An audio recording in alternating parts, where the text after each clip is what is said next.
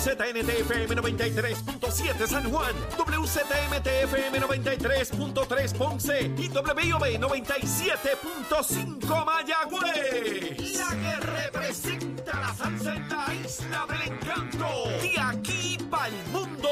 A través de la aplicación La Música Z93. Tu, tu emisora nacional de la salsa.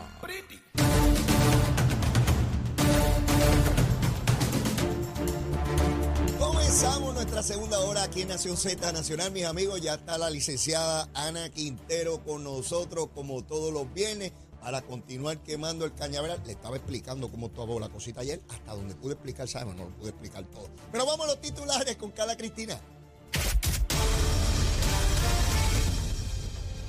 Buenos días, soy Carla Cristina informando para Nación Z Nacional de los titulares en una vista pública celebrada ayer en la Comisión de lo Jurídico de la Cámara de Representantes. Varias organizaciones autodenominadas Provida rechazaron un proyecto de ley que garantizaría el acceso a las terminaciones de embarazos como un servicio esencial de salud reproductiva. El portavoz de la coalición Provida y Familia, Mario Rosario Maisonet, dijo que el Estado debe obligar a las mujeres a parir. De otra parte, varios expertos advirtieron ayer que el estado de los vertederos de la isla es de alta preocupación debido a que en los pasados cinco años han experimentado una marcada disminución en la capacidad de almacenaje, no solo por los disturbios atmosféricos, sino también por la destrucción causada por la actividad sísmica, a la vez que destacaron que el incremento en la generación de basura y escombros es alimentado por las prolongadas interrupciones de los servicios básicos de electricidad y agua potable.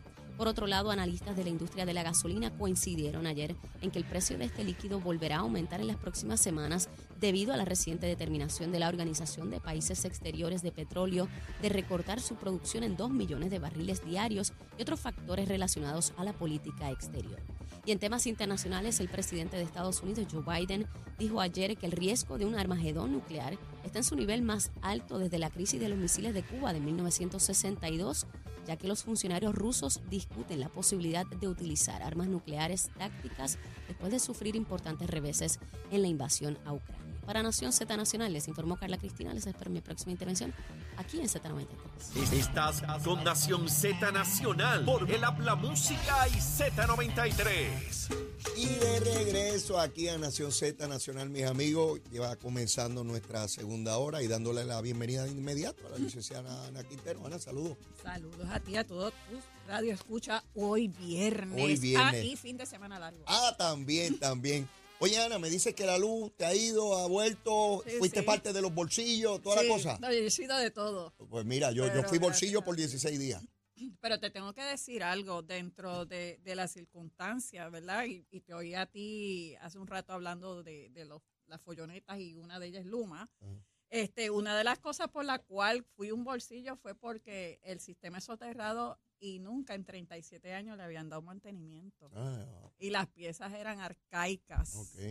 las piezas eran arcaicas, lograron conseguirlas gracias a que ahora pues tienen diversificado todos los, los almacenes, pudieron lograr llegar rápido, ¿no? Ajá. Ni esperar, hicieron la orden, ahora están bien modernizados por internet y todo, tienen su computadora y todos los muchachos.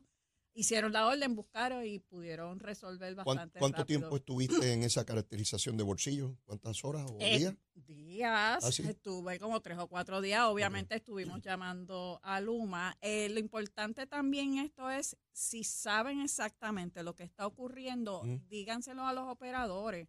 Porque ellos fueron un día, eh, dos días antes de cuando finalmente lo, lo arreglaron, pero no le habían dicho las personas que habían radicado querella, no habían dicho, dice, se me fue la luz, yo no sé qué. Y lo primero que ellos piensan es que hay un cable suelto. Entonces, pues obviamente vinieron y se fueron. Entonces, después, cuando eh, yo hago una llamada y, explico la cosa, me dice "Es que no se le explicaron nada. Le dijeron, no hay, luz. Si saben, si pueden lograr saber, eh, y aquí todo el mundo es experto de todo, porque aquí los puertorriqueños nos caracterizamos, que alguien- te- o tenemos a alguien que sepa, pero que nosotros nos caracterizamos por saber Sí, de todos los Por, temas. por ejemplo, si, pues, si se escucha una explosión en tal lugar, Sí, pues, pues, pues, todo decirlo, decirlo para orientar y que ellos pues se preparen. Pero gracias a Dios, pues hasta ahora. Ya, ya.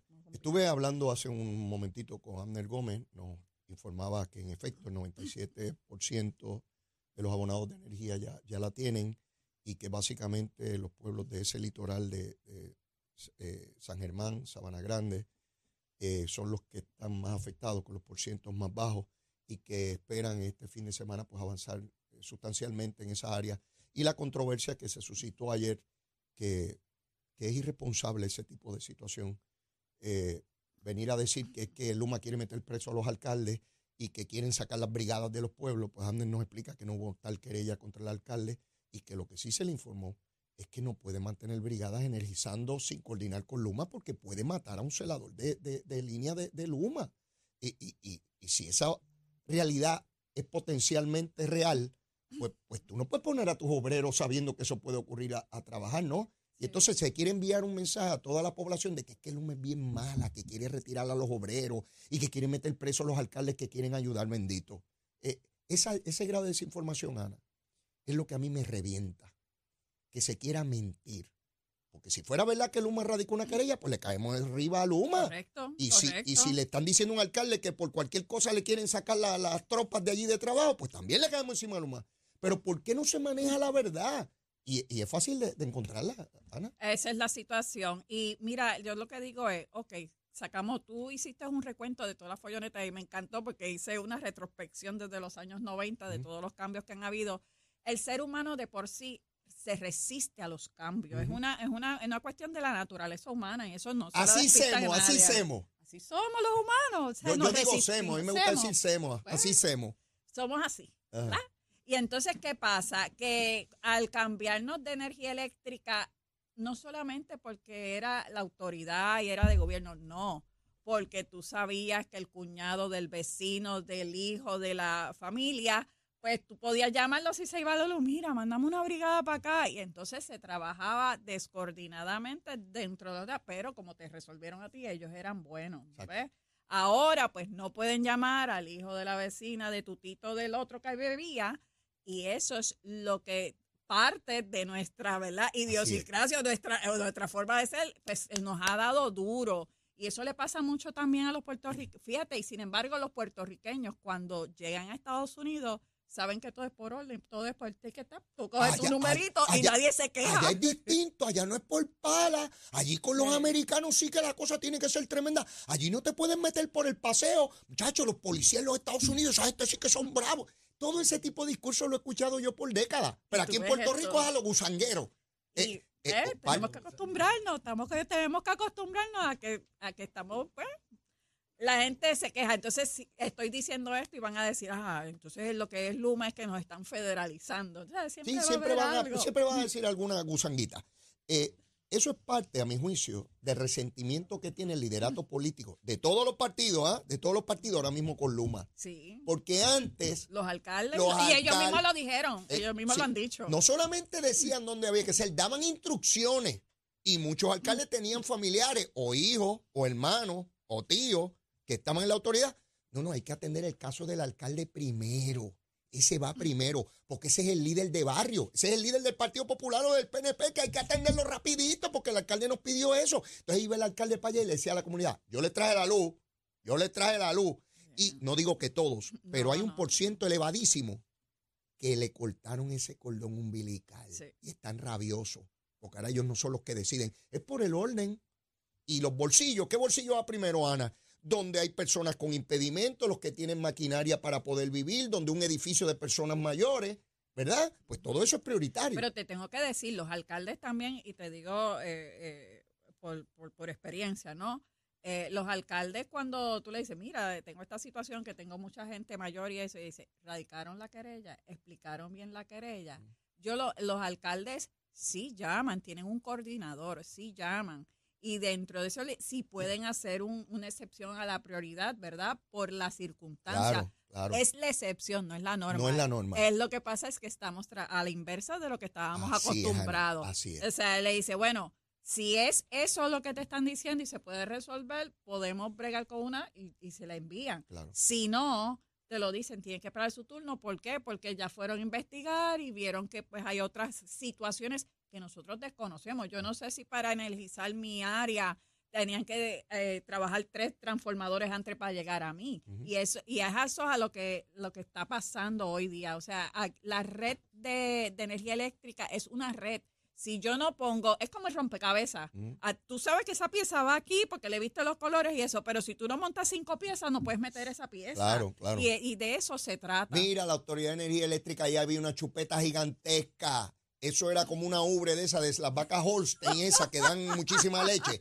Ahí estaba medio mundo pegado y tan pronto cortaron esa línea de suministro, están reventados. Y yo lo entiendo.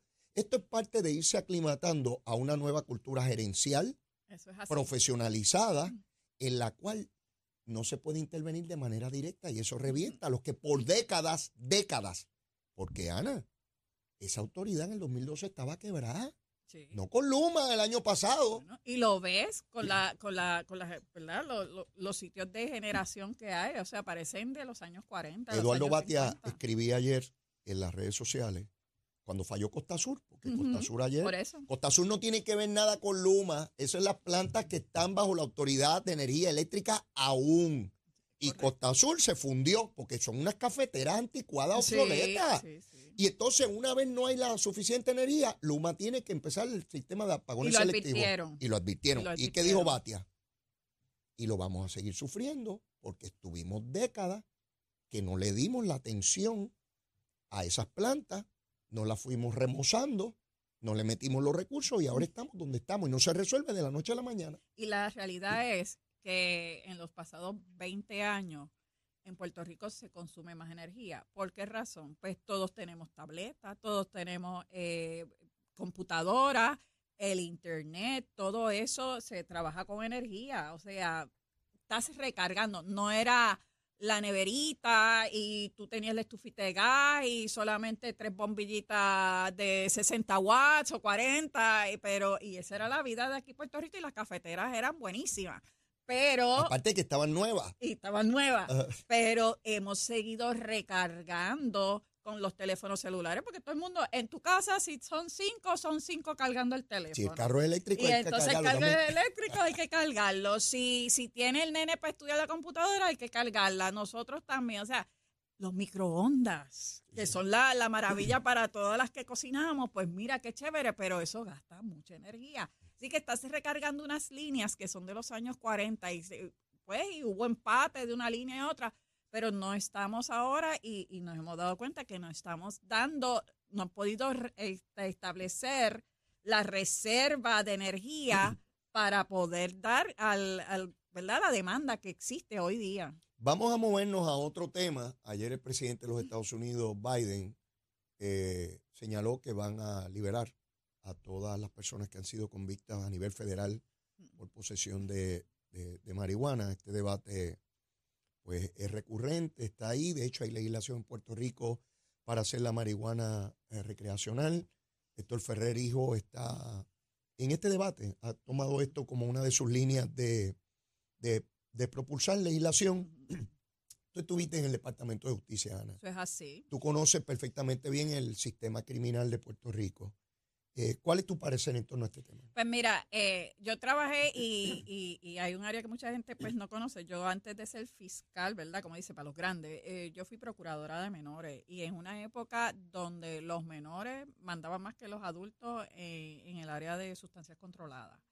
Se criminalizaba en vez de, pues se hacían estas redadas y eso. A veces tú cogías un, un nene de 13, 10 años, Ajá. lo tuve, con, con un- una bolsita de marihuana porque estaba experimentando y pues por tonto que no sabía por dónde tirarse, pues lo cogieron. Ah, Y mira, mira, mira cómo era con menores, para, para darte un ejemplo. Entonces cogías ese nene de 12 o 13 años. Estamos hablando de qué año, más o menos, Ana? El de los 90 de los 90, ok. de los 90. Eh, tú coges ese, ese joven y entonces el, el procurador de, de, la, de menores pues tenía que hacer un screening de la familia porque en los menores no existe como tal fianza. ¿Por qué razón? Porque son menores y lo que se les radican son faltas. Entonces resulta ser que tú destapaste una olla donde ese menor pues su mamá no lo atiende bien y eso. Entonces terminaba ese muchacho por una, como le dicen en la calle, por una changuita, por una tontería, en una institución carcelaria, correccional, entre comillas, de menores. Y tú marcaste a esa persona para siempre, siempre. por una changuita. Que ahora, obviamente, lo que te están diciendo, mira, tú lo cogiste por eso. Ahora mismo está liberal la, la, la marihuana, o sea, la venden. Entonces, no podemos tapar el cielo con la mano. y tú vas a seguir criminalizando porque cogiste a uno que mal parado porque no se paró en el sitio que no era, que la estuvo comprando y se cogieron al más tonto. O sea, hay que tomar, yo creo, el, siempre después de esto, de los 90, que fue también en Puerto Rico la mano dura contra el crimen por la situación que hubo, la verdad, y, y, estar este, sitiando los residenciales, que de verdad que aquello era terrible, aquello era usted y tenga en aquella época. Pues que se está diciendo, mira, ahora hay maneras de trabajarlo, este, ayudando a la persona con distintos programas que existen aquí ahora actualmente por una por un sobrecito no meten preso a nadie. hay programas de desvío para no dañar de todo, De todo, De hecho, no, la información que se vierte es que en Puerto Rico no hay nadie encarcelado por posesión simple de marihuana. Eso es así. por, un sobrecito no es. Ahora, si tú eres reincidente del reincidente del reincidente, que estabas en una, eh, estabas, por ejemplo, tenías ya una sentencia y uno de los requisitos de una sentencia de suspensión de requisitos es que no coja, eh, no estés en droga y te cogieron y la social ya dice, mira, ya es la sexta vez, ya no puedo con él, pero realmente es por otras razones dentro de esa bolsita, ¿no? Pero no es por la bolsita. Y siempre haciendo la distinción entre un usuario y un distribuidor. Ah, definitivamente. no es lo mismo el que tiene un negocio al que tiene un vicio. Y, y, hay que darle esa, esa visión médica de una persona, igual que si fuera alcohólico, vamos. Este, ¿Cómo tú atiendes ese caso? Entonces, llenar cárceles, marcar a una persona, convertirlo, convertirlo, en un delincuente de verdad. Yo recuerdo, ahora que menciona la década del 90, y en esto Edwin Mundo Río fue clave para que se eliminara, el centro de menores que había en Atorrey, que luego se convirtió, aquello era... Un zafacón de muchachos, dilo de verdad. Una jaula de perro. Tenía más de dignidad. Una yo, yo fui allí. Y yo no tenía idea de que, y ya yo era abogado, pero no había tenido la oportunidad de visitar ese centro. Lo visito eh, en el 93 cuando llego a la legislatura, precisamente a petición de Edwin Mundo, porque eso estaba en su distrito. y Edwin llevaba una guerra de que eso había que eliminarlo, de que eso era eh, lo que, lo, eh, ah, ni animales tú tenías allí. Cuando yo fui allí, Tuviste y los muchachos saliéndose por la reja por fuera, tú lo veías. con una sábana, montaban como unas hamacas, unos encima de otros allí, este, tú le mirabas el rostro aquellos no eran niños, aquellos eran personas destruidos.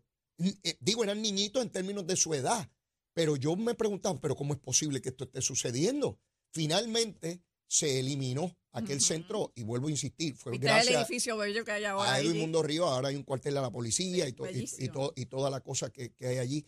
Pero tenemos esta visión de que una vez alguien comete un delito, lo, nos tenemos que olvidar de en la sociedad, encerrarlos en una jaula y que se mueran. Mira, y, el problema en esos años todavía tenían la mentalidad que yo creo que era la mentalidad que tenía mi abuela. El que se porta mal, yo llevo a la policía para que lo metan preso. Ah, y, y, yo cuando estaba de turno eh, de procuradora, eh, un día me llaman del cuartel de acá del, de Bayamón. Me dicen, fiscal, tenemos 10 muchachos aquí. ¿Y qué pasó? Hubo, una, hubo un problema de una pelea. Me dicen, no, es que los papás eh, no pueden con los muchachos y dicen, aquí es donde controlan muchachos, y te los dejaban allí depositados. Era una, era una locura lo que uno vivía trabajar eso en aquella época. O sea, eh, yo he visto la transformación, ahora realmente no están los famosos CTS, que eran los, eso, si hubieses ido al de, al de Ponce o al de Cabo Rojo, que es el emblemático, que fue de los primeros, y tú, tú mueres, o sea, había la, en la pared, Leo, el cuartito era un 6 por 6 como mucho. Se supone que era para dos muchachos, metían seis.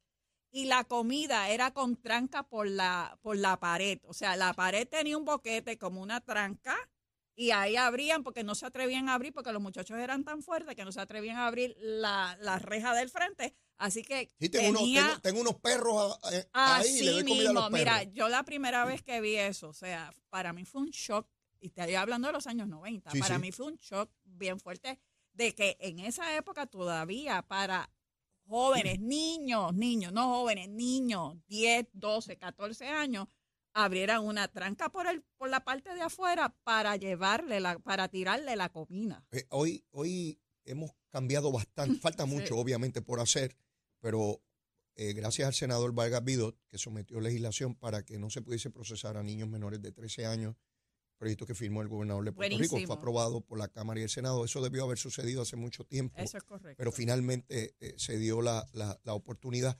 Pero esta discusión sobre la droga eh, me lleva a mí, Ana, a mirar un poquito hacia adelante cuáles son las posibles controversias que vamos a tener en el futuro. Y me refiero a que una vez superemos el asunto de la marihuana, en términos de hasta dónde, cómo, va a pasar el debate a otras drogas. Entonces vamos a tener que tomar una determinación como sociedad de, porque habrá quien diga, ya el presidente de Colombia, un presidente de un país, o sea, no, no alguien por allá, no un médico, no, no un trabajador social, no, el presidente de una nación como Colombia, que tiene, ¿verdad? Los problemas, no hay que señalar lo que ha tenido históricamente con, el asunto de las drogas, eh, ha dicho en las Naciones Unidas que hay que legalizar la cocaína. Y planteaba, y no estoy diciendo con esto que yo estoy a favor, estoy diciendo el debate que hay en el mundo, yo no estoy a favor de que legalicen cocaína, pero les estoy tratando de diagramar hacia dónde se mueve esta cosa.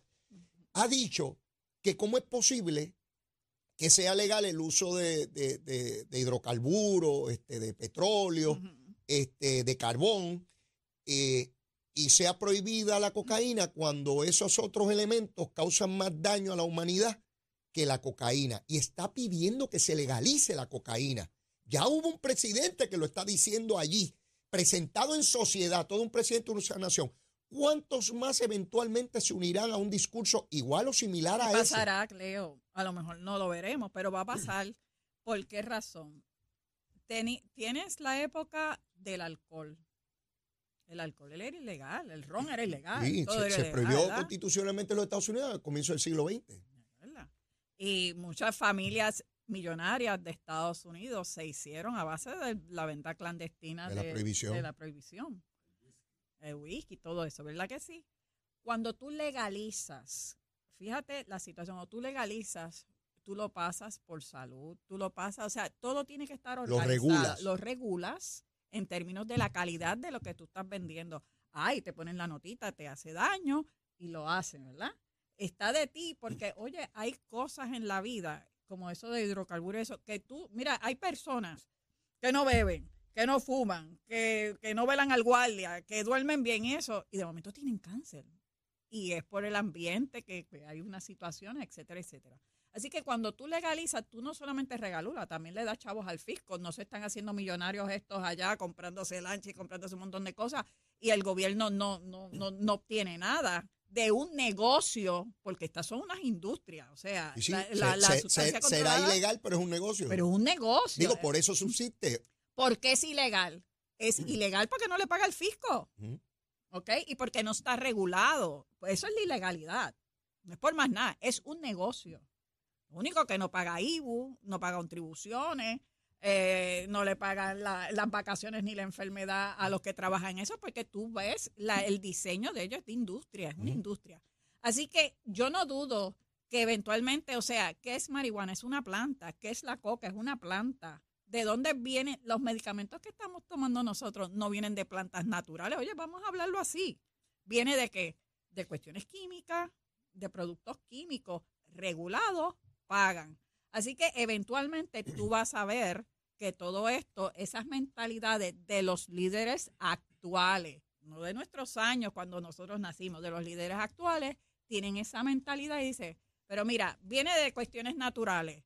Yo lo regulo, mi país puede seguir, o sea, Colombia, se puede el gobierno tener más dinero para ayudar a más gente en, en todo lo que tengo en gobierno. Pues mira, lo voy a pensar. Y esa es la mentalidad que va a venir ahora. Y acuérdate que la mentalidad de nuestros hijos, por lo menos yo que tengo uno de 19, o sea, es totalmente distinta a la mía. Sin duda. Así que lo que yo, la resistencia que yo tengo por, por mi crianza, por, por todo lo que me pusieron, las mismas iglesias se han, eh, se han se han liberalizado un poco la Iglesia Católica y todo esto. ¿Por qué? Porque no hay opción. O sea, el mundo sigue corriendo tan rápido y nosotros nos quedamos atrás. Ahora que menciona las iglesias, pues obviamente todo esto trae un debate ético, moral, religioso, que son los sectores que, pues, que más resistencia oponen, ¿verdad? Porque no es lo mismo al que mira esto desde el punto de vista médico, al que establece ya una regla moral o religiosa. Ya eso es mucho más complejo, ¿verdad? Pero de igual manera he visto en esos sectores moviéndose y, con una mayor tolerancia y apertura a, por lo menos el debate, a por lo menos el debate de, esta, de esta situación. Y Puerto Rico está inmerso pues, en todo esto, particularmente con el vínculo jurídico y político con los Estados Unidos, pues ya se le pregunta al gobernador, mire, el presidente hizo esto, ¿cuál es su visión? Y el gobernador plantea que su visión nunca ha sido una punitiva contra el que usuario de, de marihuana, ¿verdad? Porque es absurdo, como discutíamos al comienzo, coger a un joven y destruirle su vida, pues, pues, pues, pues, porque era ignorante, porque quería probar, este, eh, pues nada, las cosas que, que, de ordinario un ser humano en su juventud, pues intenta descubrir o retar o todas las cosas y después dice, pero caramba, porque yo incurrí en esa conducta? Es que las adicciones, la lo, que, lo que es malo es la adicción. Y la adicción tú lo ves en cosas ilegales o legales. este, hay gente que es adicta a comer. Hay gente que es adicta al juego. Hay gente, hay gente que es adicta a comprarse ropa. Hay gente que es adicta a operarse, a ponerse bello, porque siempre se encuentran una rubita, algo, que, hay que, y son adictos, o sea, y tú lo ves en revistas, en documentales, cómo personas han transformado su cuerpo. Y yo no veo, yo no he visto discursos, por lo menos fuertes, de, de iglesias, vamos a decir, o, de sectores mm. en contra de esto, de que, mire, quiera ser tal cual como usted es, pues si la oreja está un poquito más grande que la otra, pues mire, ya, se acabó. ¿Tú me entiendes? No es que, ay, hoy se me bajó aquí, déjame irme a, operar. no, pero es que es así. Entonces nosotros estamos en un mundo, en la época de los 40, 50, pues todo iba lento, ¿verdad? Pero estamos en una época supersónica. O sea, ahora mismo estamos aquí, nosotros al instante estamos viendo noticias de China, del Polo Norte, del Polo Sur, de todos los países. En vivo, todo, y cayendo. vivo cayendo. O sea, en los 40 tú te enterabas 30 días después, ay, mira, cayó la bomba. Guay, ya habían matado a todo el mundo y tú acá ahora que te vienes a enterar. Y, eso es lo que está trayendo todo este movimiento tan rápido. Y vamos tan acelerados que ni nos damos cuenta de todo lo que está pasando a nuestro alrededor ahora mismo. Pues ya tenemos que ir a una pausa y les habla alguien que tiene una adicción tremenda a la chuleta frita. Eh, me encanta la chuleta, ya ustedes lo saben que soy el jefe del Frente Unido y Guerrillero de la Chuleta puertorriqueña. Este, así que después de la pausa, Ana, tienes que darnos tu recomendación de almuerzo. Creo que tiene que ser con chuleta, por lo que veo. Bueno, no tiene que ser, pero si lo es, muy agradecido, llévatela, chero. Buenos días, soy Carla Cristina informando para Nación Z Nacional. En el tránsito se ha reducido ya la congestión en la mayoría de las vías principales, tanto de la zona metro como a través de toda la isla, pero está pesada la autopista Luis Muñoz Marín, esto desde el área de la YMCA hasta la arterial B en la Milla de Oro, ubicado en Atorrey. Y el flujo vehicular se mantiene de leve a moderado en el resto de las carreteras. Más adelante actualizo esta información para ustedes. Ahora pasamos con el informe del tiempo. El Servicio Nacional de Meteorología nos informa que en el mar hoy se espera que el oleaje alcance los seis pies, con vientos moviéndose del este a velocidad de hasta 20 nudos, por lo que los operadores de pequeñas embarcaciones deberán ejercer precaución al navegar en aguas tanto del mar abierto en el Océano Atlántico como del mar Caribe. Además, existe un riesgo moderado de corrientes marinas para la mayoría de las playas, incluyendo aquellas ubicadas en las islas municipios de Vieques y Culebra. Más adelante les hablo sobre cómo esperar el clima hoy Nación Z Nacional. Les informó Carla Cristina. Les espero mi próxima intervención aquí en Z93. Llegó a Nación Z la oportunidad de convertirte en millonario. Con las orejitas del caballo Alvin Díaz. Alvin Díaz. Directamente del hipódromo camarero para Nación Z.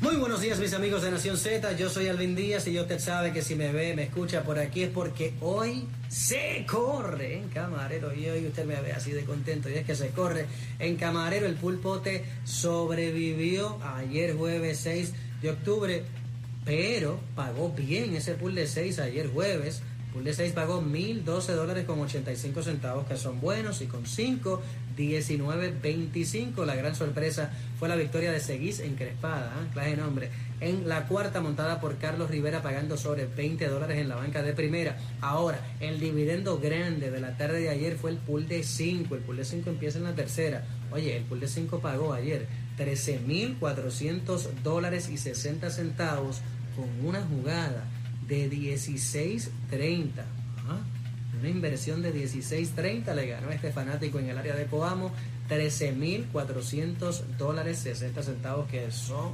buenísimos Hoy viernes se corre, mañana sábado se corre, el domingo se corre. Y recuerda que el sábado próximo, el 15 de octubre, va a estar Joseph Fonseca aquí en el hipódromo Camarero tocando para todos ustedes. Ese día se corre de noche a las 5 de la tarde. a las 5 de la tarde empieza la primera local. Luego de eso viene Joseph Fonseca, entrada, estacionamiento, el espectáculo libre de costo, de gratis, como te gusta a ti y como me gusta a mí también.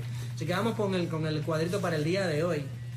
El pulpote, te repito, está en 2.558.000 eh, con 35 centavos nada más te lo puedes ganar. Hay sobre 500, bueno, cerquita de 500 agencias en Puerto Rico. Puedes jugar por internet o puedes llegar de aquí al hipódromo Camarero donde me encuentro en estas horas de la mañana. Sí, estoy en Camarero tempranito porque me encanta esto. Así que arrancamos en la segunda, primera válida 3 y 15, el 6 Kioris Girl por cuestión de presupuesto, porque estas yeguitas son de reputación bien dudosa. Así que tengo el 6 solo.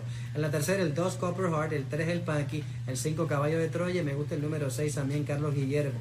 En la cuarta, el 3 Prince Samurai y el 4 Vision Board. En la quinta, el 2 Temple Storm, el 3 Going Strong y el 7 Dogtown, buscando un palito. En la sexta, el número 2, el Farinelo, el 4, Hatchet Jack, el 5, el Babyface. Y cierro en la séptima, un carrerón con la número 2, la ermitaña solita, como diría esa leyenda del hipismo, Georgie Love. Recuerda que nos puedes seguir en las redes sociales para que te mantengas al tanto de todo lo que está pasando y lo que va a estar pasando aquí en Camarero. Estamos en Facebook, Hipódromo Camarero, Instagram, Camarero PR, nuestra página de internet, hipódromo-camarero.com. Hoy se corre. Suerte.